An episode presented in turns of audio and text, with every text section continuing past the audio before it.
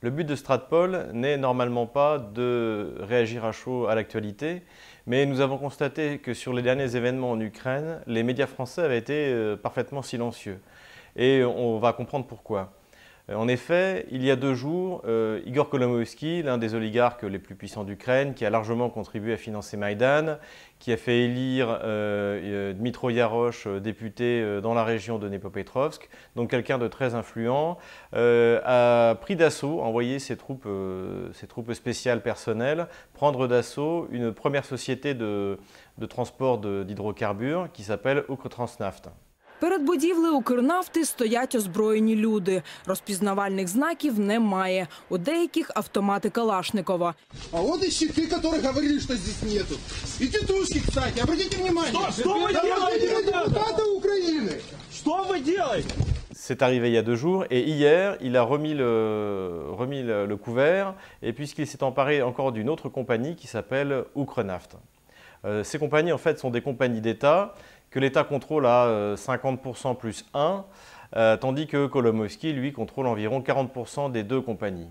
Or, euh, la RADA a pris une, euh, décision, une loi, il y a, il y a de cela 4-5 jours, qui consiste à baisser le quorum nécessaire pour intervenir dans le conseil d'administration et changer les personnes en place, c'est-à-dire ceux qui sont en place, ceux qui ont été mis en place par Igor Kolomoïski et qui lui permettent de faire euh, ce qu'il veut de ces sociétés, et y compris de détourner euh, les bénéfices de, ces sociétés pétrolières. Et euh, suite à, cette opération euh, lancée par la RADA et donc par en fait le, bloc euh, Poroshenko, Kolomoïski a donc utilisé les, unités, les bataillons, ce qu'on appelle les bataillons, les bataillons de représailles, les, la plupart donc liés au Pravi Sector, pour s'emparer des sièges de ces compagnies à Kiev. Dans le même temps, il a tenu différents discours dans la presse euh, ukrainienne, euh, dans, lesquels il, dans ces discours, il expliquait qu'il euh, fallait accélérer la décentralisation et que notamment à Dnepropetrovsk, donc région dont il est gouverneur, puisqu'il a été nommé par Poroshenko, le président Poroshenko juste après Maïdan, et euh, que donc dans, cette région notamment, euh, il fallait lui donner plus d'autonomie et que l'essentiel des ressources fiscales soit attribué non pas à Kiev, mais à, à la région qui décidera elle-même ce qu'elle doit transmettre à Kiev. Et ce qui fait que c'est un peu pour, euh, pour, pour Kiev l'ouverture peut-être d'un second front puisque dans le même temps, il a dit que finalement, euh, les pouvoirs de, euh, de, la DNR, donc la République populaire du Donetsk, et de la LNR étaient, étaient, euh, étaient finalement des pouvoirs réels et que donc il fallait traiter avec eux et ce qui était le contraire de la position du gouvernement de Kiev, puisqu'on n'a pas oublié qu'à Minsk, euh, euh, le président Poroshenko a refusé de parler en direct avec euh, soit la DNR, soit la LNR. Et donc c'est la Russie qui a représenté en quelque sorte ces deux républiques. Et c'est d'ailleurs pour cette raison, contrairement à l'interprétation malhonnête de Thomas Gomard, c'est pour cette raison que la Russie s'est trouvée dans l'obligation de défendre les intérêts des républiques populaires du Donbass, puisque Poroshenko Encore une fois, refusait de discuter avec elle. Donc, euh, ce qui s'est ouvert euh, ces trois derniers jours à Kiev, c'est en fait le début de la guerre des oligarques et qui peut avoir des, des, conséquences extrêmement importantes à la fois sur la crédibilité du pouvoir de Kiev et sur l'avenir euh, de l'Ukraine en tant qu'État. C'est un peu ce que nous avions appelé il y a quelques mois euh, la euh, République féodale d'Ukraine, qui, succédait à la République bananière, puisqu'on a vraiment affaire à une féodalité où des grands princes, comme Kolomoïski, euh, qui détiennent énormément de, richesses et, de, biens industriels, ont le, ont le moyen d'avoir leur propre armée, de lever leur propre armée.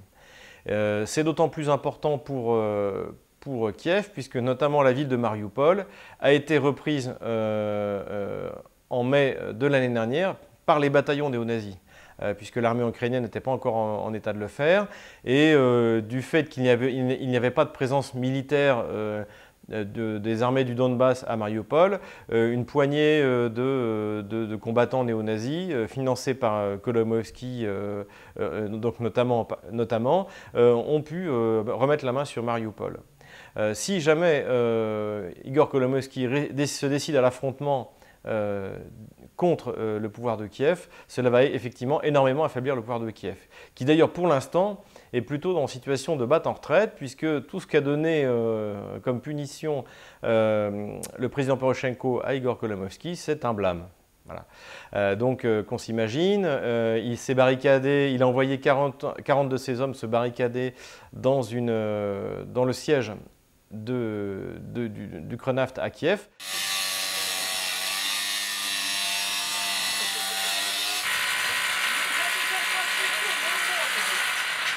Кому ты светишь в глаза? С каких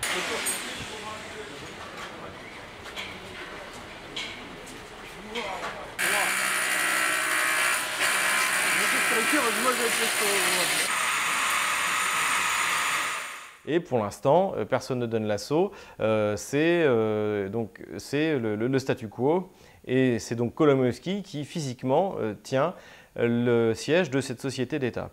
Ce qui est intéressant aussi, c'est qu'on a vu immédiatement se précipiter euh, l'ambassadeur des États-Unis pour essayer de régler l'affaire.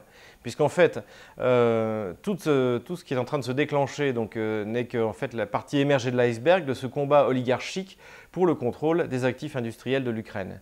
Et en fait, ça démontre que finalement, ce qu'est Maïdan, c'est bien, évidemment, ce n'est pas un combat de la liberté contre la tyrannie, mais c'est un combat euh, des oligarques entre eux pour le contrôle des actifs industriels de l'Ukraine. Euh, Évidemment, euh, nous avons tenu encore une fois à faire cette vidéo parce que les médias français qui, eux, défendent cette vision euh, infantile de, de, des événements en Ukraine euh, ne, relaient pas, ces événements qui sont pourtant et qui peuvent devenir gravissimes, qui peuvent amener à des affrontements armés entre les bataillons de représailles financés par Kolomovski, qu'ils pourraient, le cas échéant, et des rumeurs euh, actuellement vont dans ce centre, euh, rapatrier du front de l'Est, en quelque sorte, pour se battre contre la garde nationale du président Poroshenko. Et il est intéressant aussi de voir que à l'intérieur du bloc Poroshenko, comme à l'intérieur du bloc derrière Yatsenyuk, donc le Narodny Front, le Front populaire, euh, les avis sont partagés. Il y, en a, il y en a beaucoup qui veulent continuer à discuter, notamment Yatsenyuk, pour la bonne et simple raison que Kolomowski les a financés. Donc on est vraiment dans la politique ukrainienne telle qu'elle se pratique depuis, euh, depuis 20 ans. Et, euh, c'est même pire que ça, puisque c'est un retour aux années 90.